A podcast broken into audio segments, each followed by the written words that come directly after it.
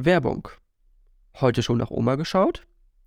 Knapp 5 Millionen Menschen kümmern sich um ihre Eltern oder Großeltern, die im Alter allein leben und Unterstützung im Alltag brauchen oder die im eigenen Zuhause gepflegt werden. Co-Founder Arthur Janiszek ist einer von diesen 5 Millionen pflegenden Angehörigen und hat die Herausforderungen als Enkel selbst erfahren. Die Suche nach digitalen Unterstützungen für seine Eltern und seine Großmutter blieb ohne Erfolg. Aus dieser Not ist die Idee für die ElderTech-App geboren.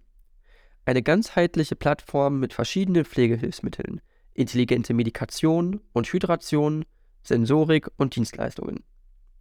ElderTech, ein Startup aus Aachen, verfolgt das Ziel, pflegende Angehörige und Seniorinnen in der häuslichen Pflege mit digitalen Hilfsmitteln zu unterstützen.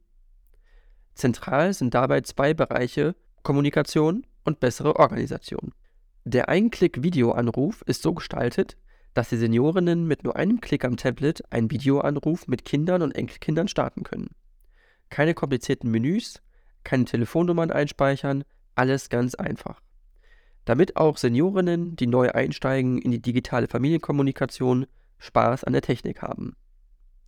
Wird gerade nicht telefoniert, ist das Tablet ein digitaler Bilderrahmen. Familienmitglieder können über die App aus der Ferne ganz einfach Bilder und kurze Nachrichten auf das Tablet spielen.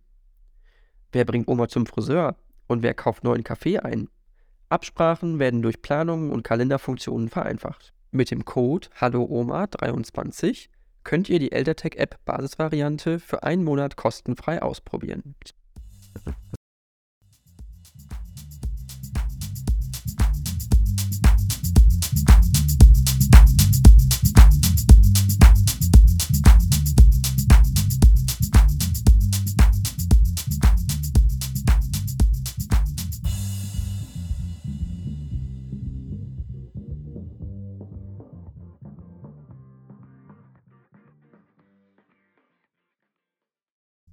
Ja, dann äh, vielen, vielen Dank, ähm, Herr Altusmann. Bernd Altusmann sind ein deutscher Politiker äh, und Landtagsabgeordneter äh, aus Niedersachsen.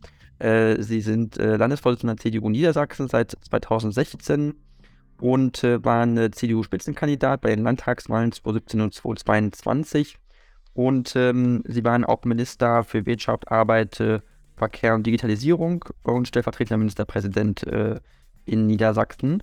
Und ähm, vorab wollte ich einmal fragen, äh, bevor wir bei den Themen aktuell einsteigen, was Sie damals eigentlich bewogen hat, ja, Politiker zu werden, einzusteigen in die Politik und warum Sie da, ja, hingekommen sind oder wie Sie da hingekommen sind. Zunächst eine kleine Korrektur, die aber äh, schon wichtig ist, äh, denn seit dem letzten Wochenende bin ich äh, kein Landesvorsitzender mehr der CDU Niedersachsen, des zweitgrößten Verbandes der CDU Deutschlands. Das habe ich aus freien Stücken abgegeben an meinen Nachfolger, äh, Sebastian Wechner, dem ich äh, alles Gute wünsche. Äh, ich habe sechs Jahre lang diesen Landesverband geführt. Mehr oder weniger erfolgreich, das ist eine ganz persönliche Bewertung sicherlich. Wir haben zwei Landtagswahlen, zwei Bundestagswahlen, eine Europawahl, eine Kommunalwahl, zum Teil mit Erfolg, zum Teil aber auch nicht mit dem gewünschten Erfolg absolviert. Mich selbst hat bewogen, in die Politik zu gehen, die große Bewunderung für Helmut Kohl. In den 90er Jahren äh, als Vater und Architekt der deutschen Einheit und des europäischen Friedens, das war für mich Anlass, in die CDU einzutreten, weil ich diesen Mann damals sehr bewundert habe äh, für seine zupackende Art und ähm, auch wenn manche anderes behaupten, ein sehr intelligenter, vorausschauender und äh, sehr schnell reagieren könnender äh, Politiker. Ich habe ihn persönlich kennengelernt. Das war meine Motivation, auch vor dem Hintergrund der deutschen Einheit, weil ich froh und dankbar war, wie so viele junge Menschen zu damaliger Zeit, dass äh, ohne einen einzigen Schuss quasi oder Blutvergießen wir in Deutschland äh, unser Vaterland wieder vereint wussten. Äh, und da ich aus einem Landkreis Lüneburg kam zum damaligen Zeitpunkt, ich wohne auch heute hier noch, äh, war es für mich sowieso besonders, denn die Elbe trennte Teile dieses Landkreises. Äh, insofern war die gesamte deutsche Einheit und alles, was sich um die deutsche Einheit herum bewegte, für mich maßgeblicher Punkt, in die Christlich-Demokratische Union einzusteigen. Ich komme aus einem evangelischen Pfarrhaus. Ja, das mag das Ganze noch befördert haben. Mhm. Okay, und das heißt, ähm, Sie hatten auch gesagt, Sie kommen aus einem evangelischen äh, Haus. Das heißt, äh, Nähe zur Kirche, war das für Sie dann damals auch Thema und deswegen haben Sie auch gesagt, CDU passt eher zu mir als jetzt äh, SPD oder äh, FDP? Ähm, Pfarrers Kinder Müllers Vieh geraten selten oder nie. Mein äh, Vater, meine Eltern, mein Vater, wie gesagt, Pfarrer, meine Mutter Krankenschwester, die haben mich beide durchaus christlich erzogen. Ja, insofern lag eine gewisse Nähe äh, zu einer Partei, die eben das C auch im Namen trägt, äh, nahe. Äh, das heißt äh, aber nicht, dass wir ausschließlich nur für Christen da sind. Uns begleitet und unser Fundament ist das christliche Menschenbild, die Bewahrung der Schöpfung. Aber wir sind natürlich als Volkspartei auch offen und ich bin sehr, heute rückblickend betrachtet, mit 56 darf ich das sagen, sehr liberal, sehr großzügig, sehr behütet, erzogen und äh, erzogen worden und aufgewachsen. Mhm. Okay, ähm, dann würde ich jetzt einmal ganz gerne auf äh, ja, aktuelle politische Entwicklungen äh, eingehen, die uns jetzt äh, bewegen. Jetzt ist ja kürzlich rausgekommen, dass äh, die SPD äh, Kanzler Scholz zugelassen hat, jetzt äh, Leopardpanzer in die Ukraine liefern zu lassen. Da gab es eine lange Hängepartie. machen wir das, machen wir das nicht? Wie bewerten Sie die ganze Situation? glauben Sie, dass das zu spät war von Herrn Scholz, das jetzt erst zuzulassen? Sind da Fehler gemacht worden im Vorhinein? Also wie bewerten Sie das?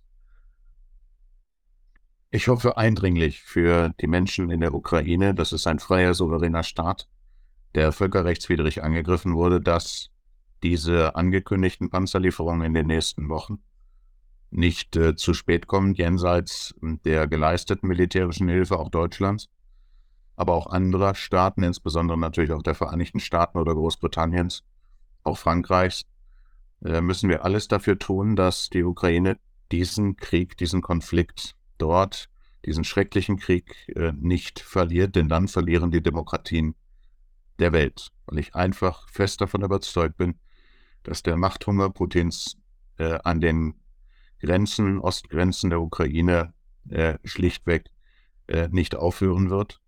Insofern war die Panzerlieferung jetzt schwerer Kampfpanzer äh, modernster Bauart unzweifelhaft ein notwendiger Schritt, der meines Erachtens zu spät kam will mich nicht über die Zahl der Tage oder Wochen streiten, aber die einen bewerten es als besonders strategischen Coup äh, nach dem Motto, äh, nur gemeinsam mit den Verbündeten und erst wenn diese ein Go geben, ein Ja sagen, wie die Vereinigten Staaten, dann machen wir das auch. Das ist einerseits richtig, im Verbund der NATO-Verbündeten zu bleiben. Äh, andererseits äh, ist die Haltung Deutschlands als sehr zögerlich auch von den europäischen Partnern und den NATO-Partnern empfunden worden.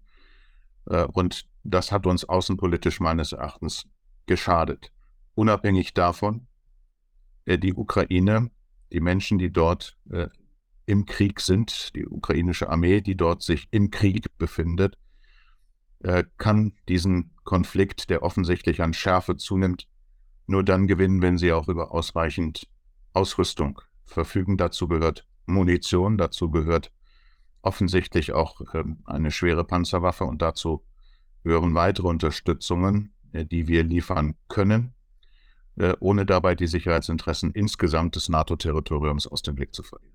Mhm. Absolut äh, nachvollziehbar. Jetzt ist ja in der Debatte ist so gewesen, dass jetzt die Leopard-Panzer nicht nur diese älteren Versionen geliefert werden, sondern es werden ja wirklich also neuere Versionen geliefert. Also A6 äh, ist wirklich die Endung, das ist wohl ein Modell, nicht ganz das alleraktuellste Modell, aber eins der aktuelleren, was eben auch aus Beständen der Bundeswehr dann kommt. Ähm, halten Sie das für ein Problem, dass die Bundeswehr dann da auch Lücken hat? Ich meine, es ist jetzt, ich glaube, eine Kompanie, äh, die Panzer geliefert werden sollen. Es sind jetzt nicht ganz so viele, aber trotzdem, da wir ja selber nicht ganz so viel Material mehr haben. Um ehrlich zu sagen, äh, zu sein, habe ich damals äh, die Entscheidung, die deutsche Panzertruppe deutlich zu reduzieren, ähm, als ehemaliger Panzeroffizier darf ich das sagen, äh, für falsch gehalten, weil ich äh, immer davon ausgegangen bin, dass selbst äh, wenn es eher um Bündnisverteidigung jenseits der Grenzen Europas oder Deutschlands gehen könnte, zukünftig, wie damals argumentiert wurde, es immer noch zu einem bewaffneten Konflikt, äh, in diesem Fall im Rahmen des Verbundes äh, der verbundenen Waffen, kommen kann. Und dabei braucht man schweres Gerät. Die Panzerwaffe ist die einzige, die auch ins Feuer fahren kann und Gelände gewinnen kann. Insofern ist diese Auseinandersetzung mit schweren Waffen, Panzern, mit Panzerhaubitzen, Mardern, Schützenpanzern äh, und anderen Ketten- und Radfahrzeugen äh, jetzt Teil dieses Konflikts geworden. Und äh, ich gehe davon aus, dass wir erkannt haben, dass wir auch längerfristig uns äh, entsprechend rüsten müssen ähm, und vorbereiten müssten auf solche denkbaren Konflikte. Wir alle hoffen, dass dieser Krieg in der Ukraine gegen die Ukraine so schnell wie möglich beendet wird. Aber dieser Konflikt, schon beginnend 2004 äh, mit der Krim, äh, ruft uns einmal mehr notwendigerweise und richtigerweise in Erinnerung, dass Frieden fragil ist und nicht nur Abwesenheit von Krieg bedeutet, sondern äh, Wachsamkeit ist der Preis der Freiheit. Das ist ein altbekannter Satz der Sicherheitspolitik der Bundesrepublik Deutschland. Und Wachsamkeit heißt, bestmöglich ausgestattet zu sein und äh, letztendlich die Bundeswehr so auszurüsten, dass sie verteidigungsfähig ist, dass sie führungsfähig ist, dass sie Durchhaltefähigkeiten besitzt und dass sie verteidigungsfähig für das gesamte NATO-Territorium äh, einschließlich der Bundesrepublik Deutschland ist. Und unzweifelhaft ist es so, dass äh, alle Bundesregierungen, auch eine CDU, äh, CSU, SPD-Bundesregierung, also die große Koalition, in den letzten Jahren unter dem ehemaligen Finanzminister Scholz äh, heftigste Kämpfe erlebt hat äh, in der Frage, was sind wir bereit, der Bundeswehr ein Budget zu geben. Diese zum Teil Fehleinschätzungen äh, rächen sich jetzt. Äh, und dennoch bin ich davon überzeugt, dass wir äh, eine gut ausgebildete, auch eine technisch auf hohem Niveau sich befindende Armee haben und haben werden, wenn wir jetzt auch an der richtigen Stelle und zwar schnell in den nächsten Jahren äh, auch investieren. Ob eine etwaige Lieferung von 14 oder mehr Leopard 2 A6 eine neue Version, die auch nach meiner Kenntnis einen bestimmten Schutzrahmen hat, ähm, was die Panzerung betrifft, was die Frage äh, des Minenschutzes betrifft, also der Besatzung. Ähm, das äh, wird sicherlich äh, weiterhin verfolgt werden müssen, welche weiteren Lieferungen wir dort leisten können als Bundesrepublik Deutschland, aber dass man hier das Bestmögliche der Ukraine liefert, um sich selbst verteidigen zu können und den Aggressor wieder zurück auf sein eigenes Territorium zu werfen. Äh, das müssen wir unterstützen und das sollten wir unterstützen. Und es hat in der Entscheidungskette meines Erachtens fast zu lange gedauert, hoffentlich nicht zu lange. Mhm. Ähm, vor dem Hintergrund würde mich mal interessieren, ich glaube, meine Zuhörerinnen und Zuhörer würden es auch äh, ganz interessant finden, äh, wie sie es bewerten, was äh, Joe Biden gesagt hat, der amerikanische Präsident oder auch Vertreter von ihm am Anfang, die gesagt haben, der amerikanische Kampfpanzer, der M1 Abrams, wäre nicht geeignet irgendwie für, den, für die Verwendung in der Ukraine, weil der irgendwie nicht mit Diesel läuft, sondern weil es irgendwelche Turbinenantriebe sind, die die haben oder so. Ähm, ist das auch eine Ausrede gewesen? Also kann man das ernst nehmen, so eine Aussage äh, an dem Punkt, äh, wo auch die USA ein bisschen laviert haben und gesagt haben, eigentlich möchten wir diesen Konflikt jetzt auch nicht mit, mit schweren Kampfpanzern eingreifen, weil wir das nicht eskalieren wollen? Ich halte den Abrams äh, selbstverständlich für verschiedene Szenarien denkbar einsatzbereit. Der ist auch im Wüsteneinsatz einsatzbereit gewesen. Der Leopard 2 wird äh, genauso einsatzbereit sein. Es handelt sich beim Leopard 2 aus eigener Erfahrung und Kenntnis unzweifelhaft um einen der leistungsfähigen, leistungsfähigsten Kampfpanzer der Welt, aber es gibt weitere vergleichbare schwere Kampfpanzer. Abrams gehört dazu. Warum sollte der ähm, nicht dort einsatzbereit äh, sein. Äh, technische Voraussetzungen nach meiner Kenntnis hat er dafür.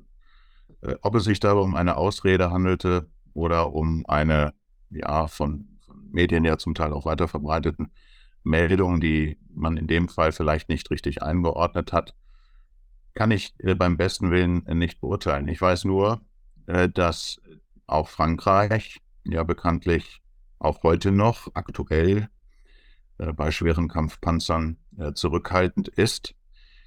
Der Satz von Frau Baerbock ähm, in vor kurzem, dass Deutschland sich jetzt im Krieg befinde mit Russland, ist ein gefährlicher Satz, der auch korrigiert wird und wurde. Ähm, denn natürlich unterstützen wir äh, hier die Selbstverteidigung der Ukraine gegen einen menschenverachtenden und schwerwiegenden Kriegsgegner.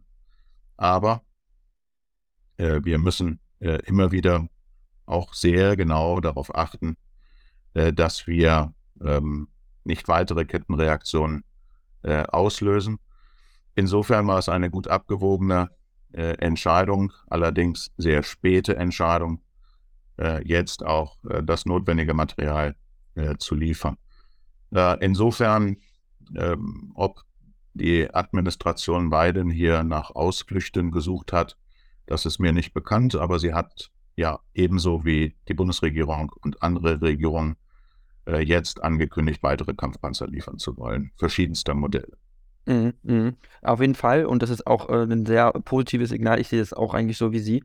Ähm, jetzt ist natürlich die Debatte noch ein bisschen weitergegangen. Also aus der Ukraine gibt es jetzt Forderungen nach Kampfjets, äh, nach U-Booten, nach Kampfschiffen. Ähm, was ist man noch bereit zu geben? Wie weit ist man bereit noch zu gehen? Das ist eine Entscheidung der Bundesregierung zusammen mit den NATO-Partnern. Dazu kann ich als äh, Landespolitiker wenig beitragen. Ähm, meine persönliche Auffassung ist die, dass wir der Ukraine das, was sie ähm, benötigt, äh, auch an Material versuchen sollten zu geben. Insbesondere scheint es mir auch an Munition in den nächsten äh, Wochen äh, sicherlich zu mangeln. Ähm, da muss die europäische Rüstungsindustrie relativ schnell äh, nachliefern. Ich hoffe, dass das gelingt.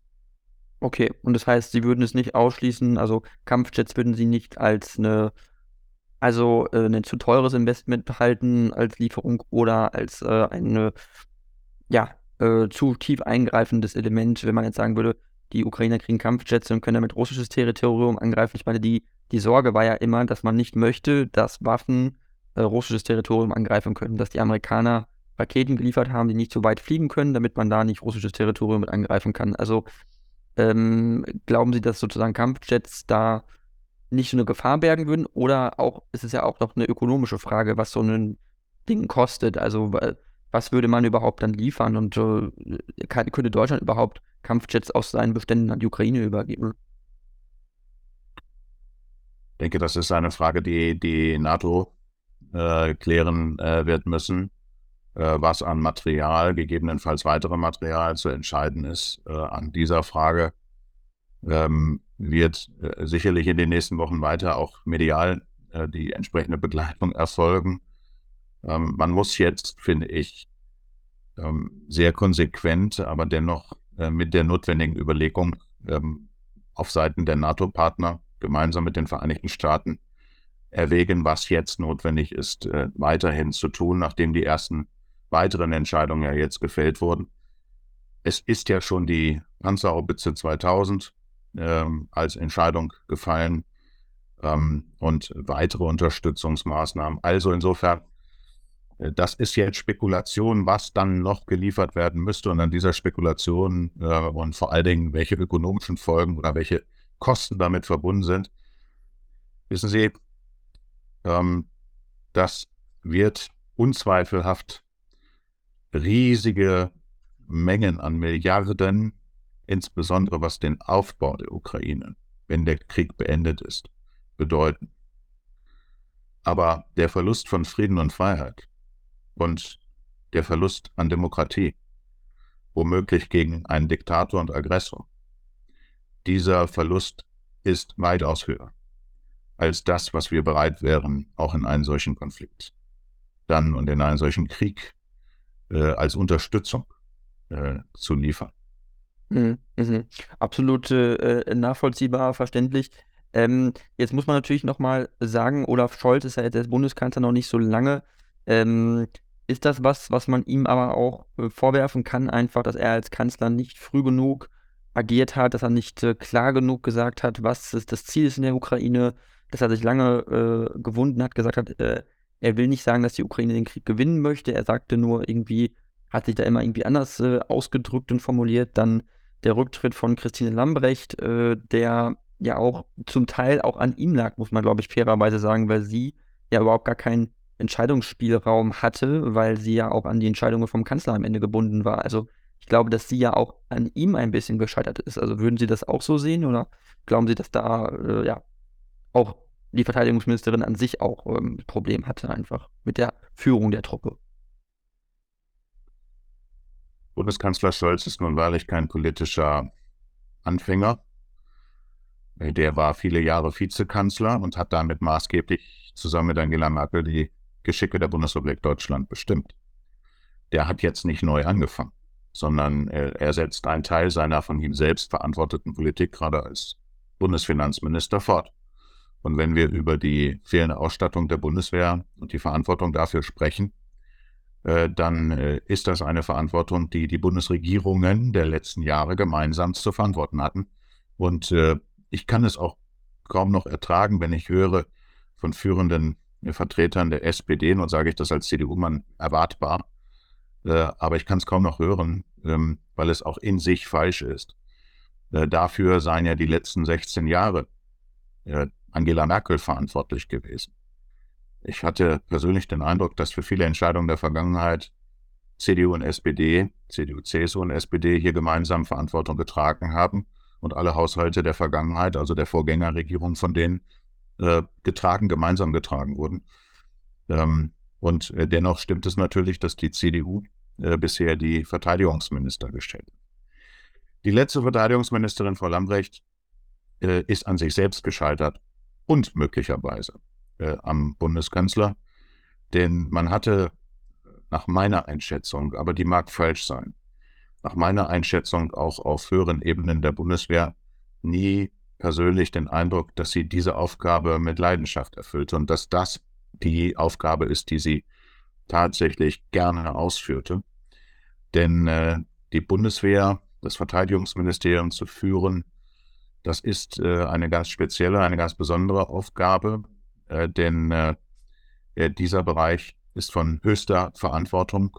Das Innehaben der Befehls- und Kommandogewalt über die Streitkräfte, gerade in Kriegs- und Krisenzeiten, äh, ist äh, von besonderer Verantwortung.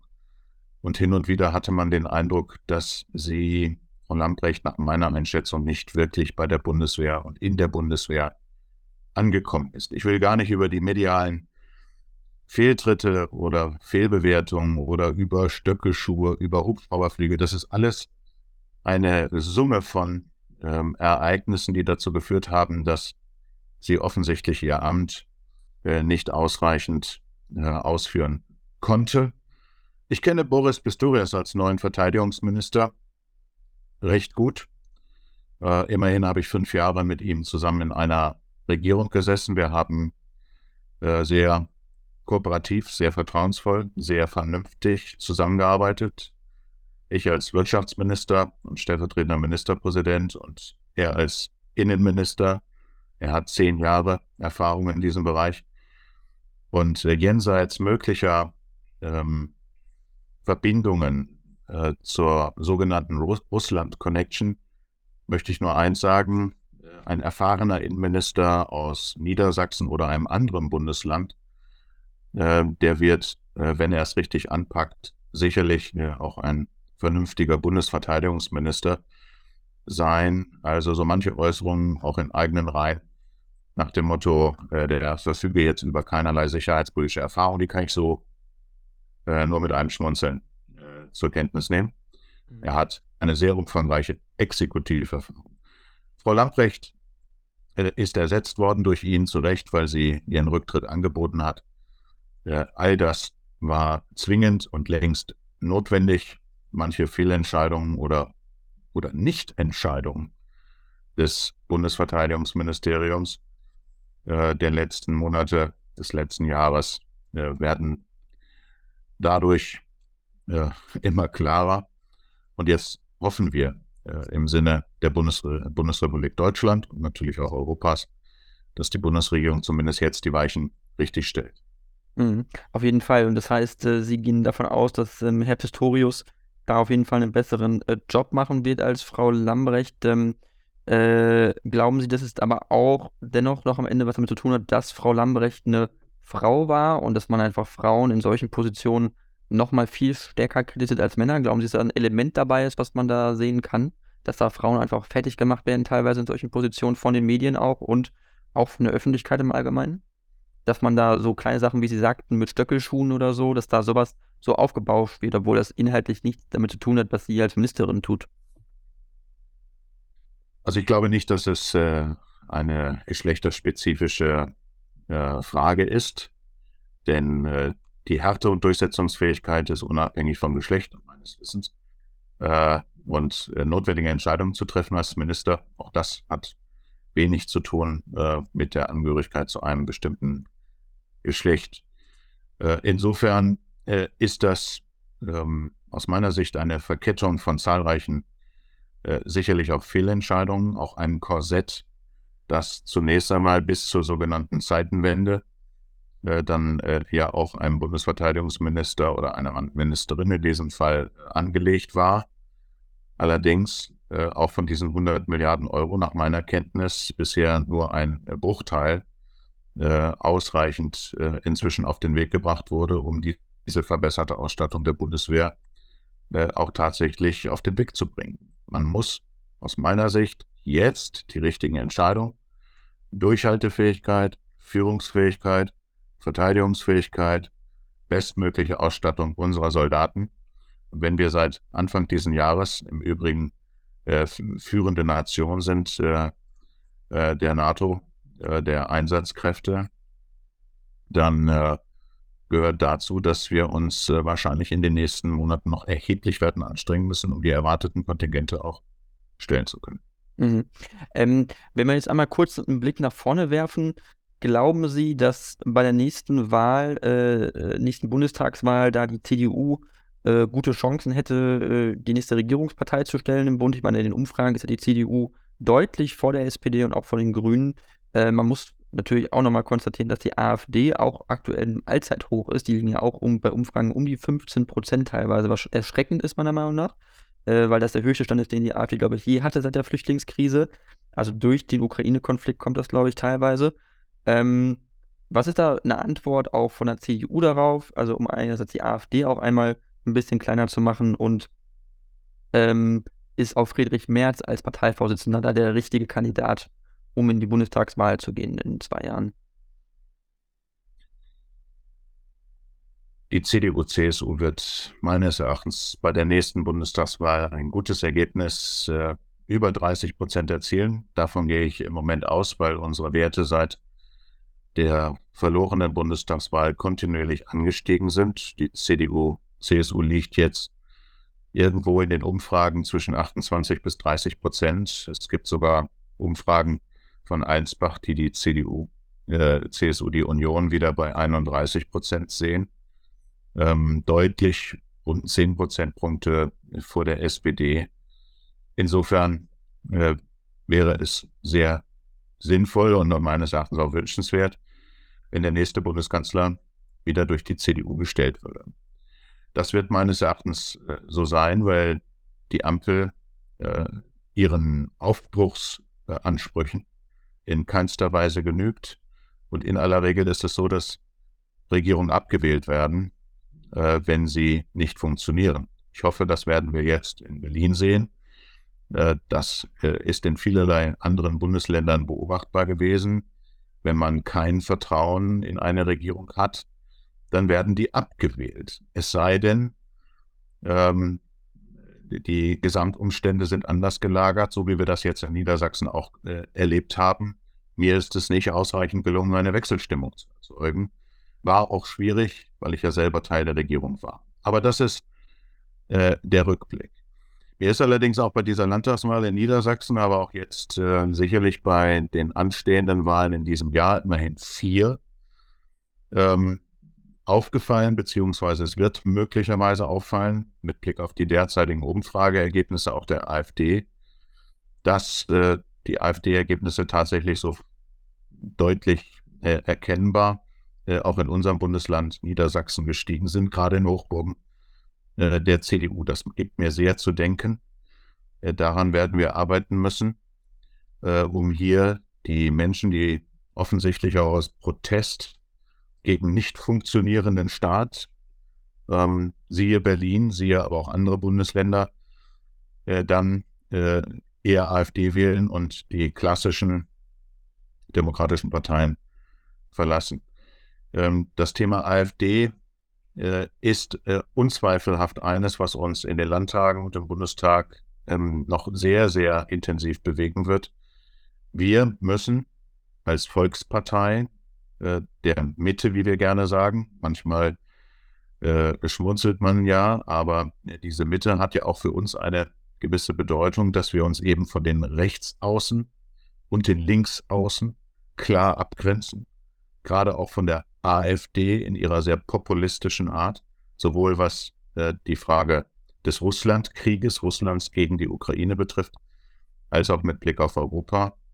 Äh, da müssen wir aber noch eine Menge, Menge Überzeugungsarbeit leisten, um den Menschen, die teilweise auch aus Protest AfD wählen, äh, sie wieder an die CDU zu binden. Die Union ist gut beraten, wenn wir tiefer schürfen. Äh, die verlorene Bundestagswahl und äh, auch das differenzierte Bild der Wahlen im letzten Jahr. Zwei Ministerpräsidenten, die ihre Ämter verteidigen konnten. Tolle Ministerpräsidenten, Hendrik Wüst und Daniel Günther in Schleswig-Holstein und eben in Nordrhein-Westfalen. Ein Ministerpräsident äh, abgewählt im Saarland. Und ich habe es für die CDU nicht geschafft, in Niedersachsen den Amtsinhaber in einer Krise abzulösen. Äh, das war also ein gemischtes Bild.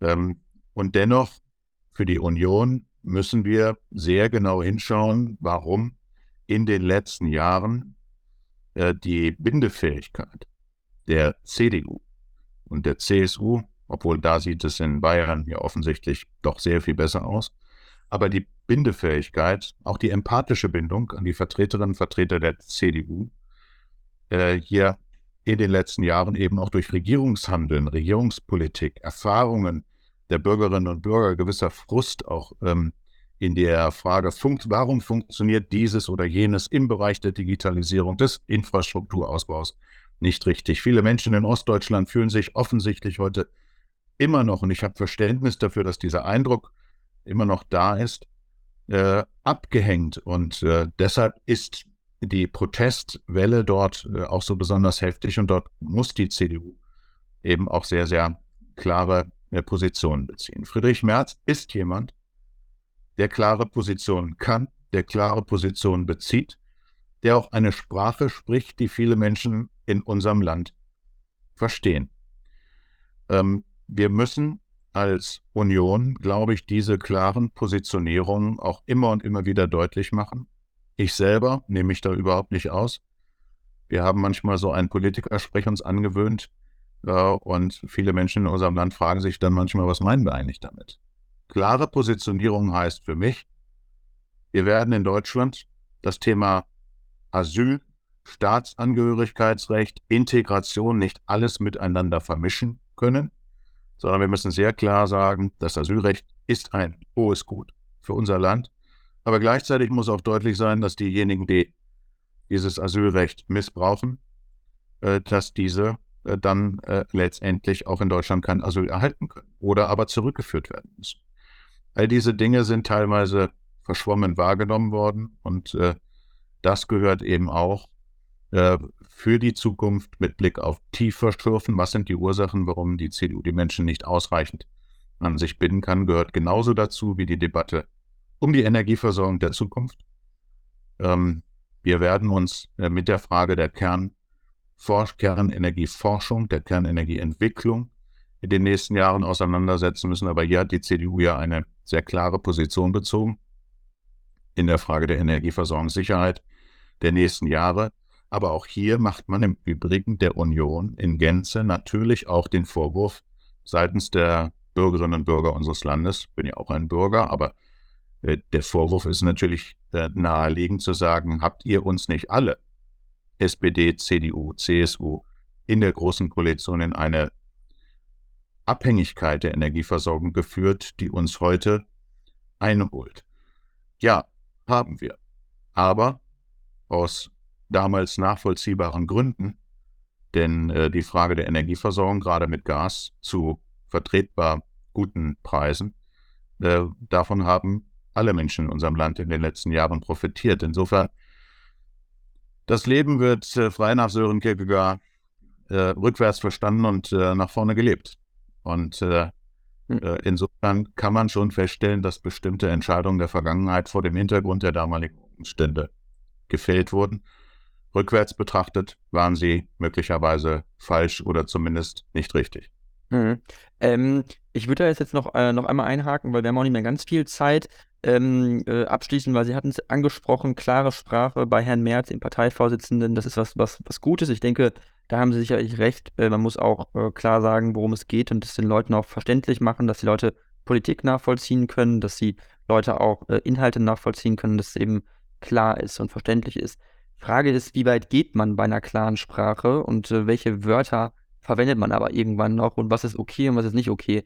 Und ähm, Herr Merz hat ja bei Markus Lanz in der Sendung vor, ich glaube, zwei Wochen oder drei Wochen äh, den Begriff äh, kleine Paschas verwendet, als er äh, da auf kleine Kinder in Schulen abgehoben hat oder da, die damit bezeichnet hat, die äh, Lehrerinnen nicht respektieren und wo äh, Väter dann kommen und äh, es sich verbitten würden, dass die Ki kleinen Kinder kritisiert werden von der Schule. Also was hilft das, ähm, solche Verwendungen zu benutzen? Spaltet man nicht mehr dadurch und ähm, ja, leistet man nicht eigentlich dadurch dann nochmal Diskriminierung eigentlich Vorschub? Friedrich Merz hat ja in diesen Tagen auch in Neukölln äh, debattiert und diskutiert, genau über, der, über diese Formulierung. Äh, Im Übrigen, diese Formulierung hat auch ein ehemaliger SPD-Justizminister aus Niedersachsen, Herr Professor Pfeiffer, äh, vor einigen Jahren selber benutzt, um darauf hinzuweisen, dass ähm, eine gewisse familiäre Grundhaltung, gerade leider auch in Grundschulen gegenüber Lehrerinnen und Lehrern, durchaus äh, vorhanden äh, ist. Damit müssen wir uns auseinandersetzen. Äh, ob die pauschale Aussage, so wie sie dann gewertet und rübergekommen ist, äh, so ähm, richtig war, ähm, darüber äh, kann man sicherlich äh, in ihrer Wirkung streiten. Ich glaube nicht, dass Friedrich Merz spalten wollte. Er wollte aber auf ein Problem hinweisen, dass Menschen, die in unserem Land leben, dass sie auch gewisse Grundregeln in den Familien, auch ihren Kindern, ähm, werden vermitteln müssen, damit äh, auch bei uns Schule beispielsweise als äh, ein Kernelement der Zukunft unseres Landes funktioniert. Ich war mal Kultusminister und wir haben uns schon vor zehn Jahren damit auseinandergesetzt, wie es gelingen kann, Menschen mit äh, anderen kulturellen Gründen, Hintergründen oder ähm, Menschen, die zu uns gekommen sind, um bei uns Zuflucht zu finden, wie wir sie bestmöglich integrieren können. Ähm, und dabei spielt natürlich auch immer wieder die Achtung der Werte unseres Grundgesetzes eine Rolle. Und wenn Menschen zu uns kommen, wie das vor kurzem eine Zeitung äh, titelte, nach dem Motto, sie kommen zu uns, aber in Wahrheit verachten sie unsere Werte, dann ist das eine gefährliche Mischung, an der wir arbeiten müssen. Äh, insofern, äh, gerade in Berlin, aber auch in anderen großen Ballungszentren, Städten, haben wir zum Teil eine Ansammlung von verschiedensten Herausforderungen, die äh, dort gelöst werden müssen durch die jeweiligen Regierungen oder die jeweiligen Parteien. Denn äh, junge Menschen, jungen Menschen eine Zukunft zu geben, über gute Bildung, über Spracherwerb, über Vermittlung dessen, was uns in Deutschland wichtig ist, unsere Grundwerte eines respektvollen Umgangs miteinander, die Frage der Gleichberechtigung von Mann und Frau. All das sind Elemente unserer Grundwerte äh, und die müssen wir auch bereit sein, immer wieder einzufordern, äh, ohne äh, jetzt andere Menschen, die zu uns gekommen sind, über die letzten Jahre zu überfordern. Es haben sich aber leider auch gerade in Berlin auch Strukturen in den letzten Jahren entwickelt, aber ich denke dabei auch an Städte in Nordrhein-Westfalen gegen äh, Clanstrukturen, äh, bei denen Herbert Reul beispielsweise als Innenminister in Nordrhein-Westfalen sehr konsequent dagegen angeht. Das heißt, Toleranz ist keine Einbahnstraße. Ähm, Toleranz heißt nämlich am Ende auch einzufordern, dass diejenigen, die in unserem Land leben, auch unsere Regeln, unsere Gesetze, unsere Werte, so wie wir leben, freiheitlich, demokratisch, rechtsstaatlich, friedlich, respektierend, gleichberechtigt, äh, Pressefreiheit, all diese Dinge, die uns wirklich elementar wichtig sind, dass wir auch bereit sind, diese einzufordern. Und diejenigen, die in der Silvesternacht nicht bereit sind, dies äh, zu respektieren, die müssen dann auch die notwendige ähm, Strafe auf dem Fuße äh, spüren. Also die einzige Chance, meines Erachtens, es ist ja auch alles sozusagen im, im Rahmen der, der gesamten Debatte über die Silvesternacht, aber es gibt ja eben nicht nur die Silvesternacht, es gibt ja diese Ereignisse um den 1. Mai herum, es gibt diese Ereignisse über das ganze Jahr hinweg. Wenn Rettungskräfte, Feuerwehren, Polizeien angegriffen werden, mhm. dann Menschen in unserem Land, wie ich finde, zu Recht, geht's noch. Die, Auf jeden Fall. Die helfenden Hände zu schlagen, so wie wir es im Landtag jetzt kürzlich mehrfach formuliert haben, das ist ein Unding. Und äh, äh, insofern äh, glaube ich, dass wir gut beraten sind in Deutschland, jenseits von nationalen äh, äh, Zugehörigkeiten äh, oder jenseits von derartigen Debatten der Integration, Migration immer wieder darauf aufmerksam zu machen, liebe Leute, ähm, wer bei uns lebt, kann hier ein gutes Leben haben, wenn er sich auch an unsere Regeln und Gesetzmäßigkeiten hält. So ist das. Ich bin da auf jeden Fall auf Ihrer Seite. Äh, äh, Gesetze müssen eingehalten werden. Ist meiner, meines Erachtens nach äh, schwierig, in so einer Debatte äh, das mit äh, Kindern im Grundschulalter oder im Kleinalter zu vermischen, die Migrationshintergrund haben und sich in der Schule äh, nicht gut benehmen. Das sind für mich zwei verschiedene Paar Schuhe im Vergleich jetzt zu den Silvesterkrawallen, wo da Feuerwehr, Feuerlöscher auf Krankenwagen geworfen wurden und äh, Feuerwehrleute in Hinterhalte, Hinterhalte gelockt wurden. Das sind für mich zwei verschiedene Paar Schuhe. Aber ähm, auf jeden Fall, klar, ähm, was Friedrich Metz gesagt hat, ist bestimmt äh, fragwürdig, aber ich denke, er wird sich vermutlich in der nächsten Talkshow auch ein bisschen mehr zurückhalten äh, bei solchen Aussagen, denke ich. Super, dann vielen, vielen Dank und vielleicht bis zum nächsten Mal.